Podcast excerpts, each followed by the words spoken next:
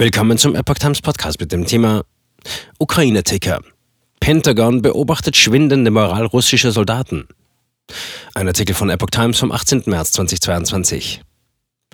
Das russische Militär greift in der Ukraine nach Angaben der US-Regierung vermehrt zivile Einrichtungen an. Wir haben eine Zunahme der Angriffe auf zivile Infrastruktur und zivile Ziele festgestellt, sagte ein hoher US-Verteidigungsbeamter am Donnerstag. Gleichzeitig beobachte man stellenweise schwindende Moral bei den russischen Soldaten. Wir haben keinen Einblick in jede Einheit und jeden Standort, aber wir haben sicherlich anekdotische Hinweise darauf, dass die Moral in einigen Einheiten nicht hoch ist, sagte der Beamte. Beachtenswert sei außerdem, dass das russische Militär darüber nachdenken würde, Nachschub in die Ukraine zu bringen.